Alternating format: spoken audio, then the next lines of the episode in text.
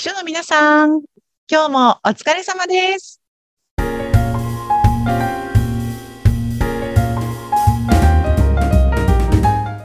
書の皆さん、こんにちは。秘書寮編集長、佐々木です。こんにちは。インタビュアーの山口智子です。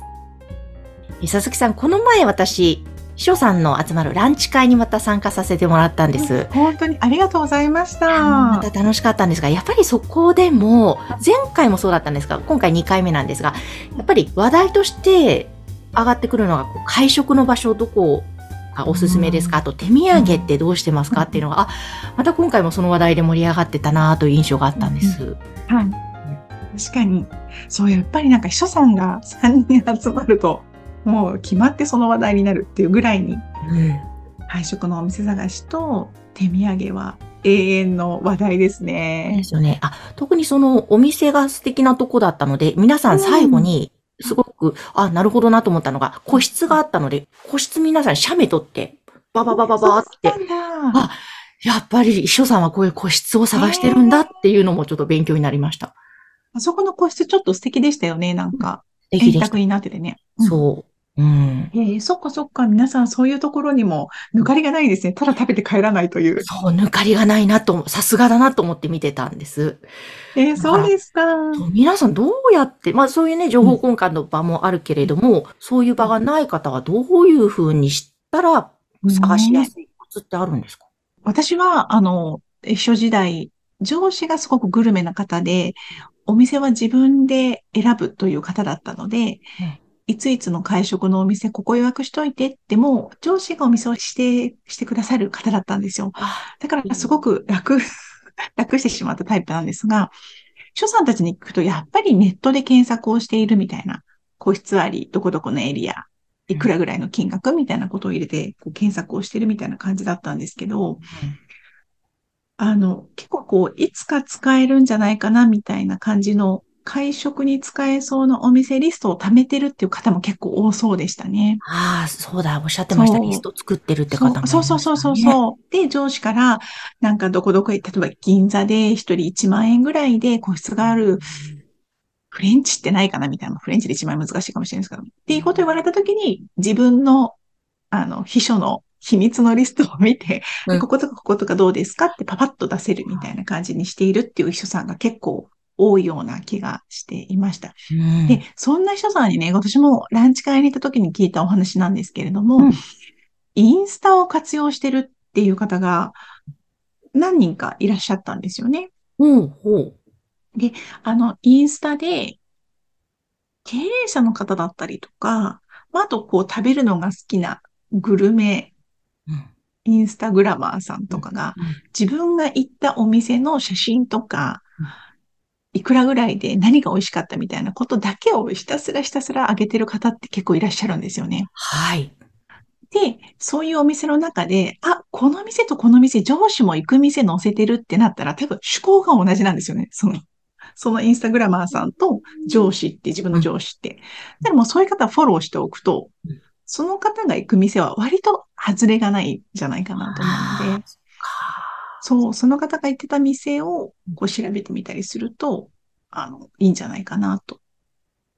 そういう使い方もできそうですし、あとは、まあ、秘書さんで手土産をうん、とか、あの、何か贈答用のギフトみたいなものをあげてらっしゃる方って結構いらっしゃって、へえ。でそういう方をフォローしておくとうん、あ、なんか自分と似てるようなセンスだなーって感じるような方を見つけたら、あのフォローしておくといい情報が入ってきたりもするので、ななんかそんなインスタの使い方するといいんじゃないかなと思います。で、会食も、あの、手土産も両方ともそうなんですけど、見た目が大事なんですよね。あそういう意味では、やっぱりあの、写真と一緒に載っているインスタってうん、とっても相性がいい SNS だなと思います。あ。ですね。あそうか。そういう活用法があるんですそうね。そうそう。どうしても食べログとか、そういったこうネットの情報で探すと、広告なのかもしれないみたいな。そうなんです。で意外と外れてしまうことがそうそうそあったりね、するんでう。すよ。ねお店が提供してる写真だったりすると、もう本当にここ一番の素晴らしい。そう え、え、違うじゃんっていう思うことがね、ギャップ。そうそうそう。そう、こんなに綺麗な盛り付けじゃないじゃん、みたいなこともあったりするんですけど、それがやっぱり私たちと同じ、あの、消費者側の目線から上げられているインスタの方が少し信憑性が高いのかなっていう気はね、しますけどね。ねだから誰をフォローするかはよくよく吟味した方がいいかなと思います。うんうん。ねお店からお金をもらってる方もいらっしゃると思って。そうですね。インスタグラマーの中には。そうそうそうそうそう。もうでもそれこそですね、秘書リオのインスタグラム、私、うんよく見てるんですが、あれ手土産必ず定期的に載ってますよね。うん。ありがとうございます。あれすごくいいんですよね。あの、私はまあ秘書のお仕事ではないですけども、やっぱ手土産で悩むということがあるので、そうすると、あ、秘書利用だ。情報載ってたんだって見て、もうなんか間違いないという信頼感、秘書さんたちが選ぶんだからという、うん。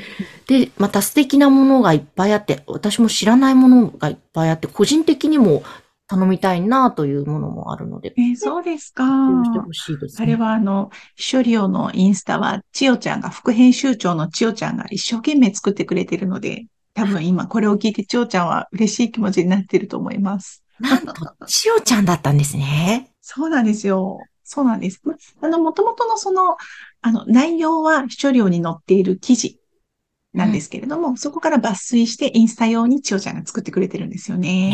へえ。本当。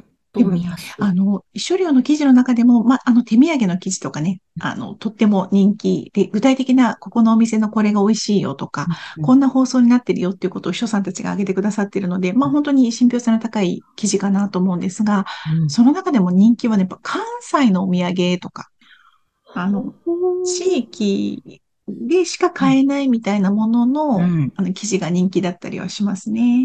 そうなんですね。そう。そっかそっか。確かにその地域でしか買えないと、もらった方も嬉しい。ね、そうそうそうそう。ね、あの、自分の地域のものを手土産として出張先の方にお渡しするなんていうのを喜ばれるかもしれないですよね。そう。なんかね、こう、でも本当に、あの、秘書さんのランチ会でお会いした方に、どうやって秘書料を知ったんですかって聞くと、最初はインスタですっていう方もすごく最近増えてきたかなと思うので、あの、秘書さんがインスタを使っている率というのはなかなか高いのではないかと思ってますし、うん。そんな意味でお仕事でも使えるので、あの、ちょっとね、インスタ上手に使っていただくといいんじゃないかなと思います。ねですね。うん、うん。ぜひちょっと会食、手土産で悩んだらインスタ活用。ねねそう。ついでに、あの、秘書料のインスタもフォローしていただけると嬉しいです。ぜひ、これ本当に手土産だけではなく、敬語の使い方も私勉強になります。あ、間違って使ってたっていう時があるので、はい。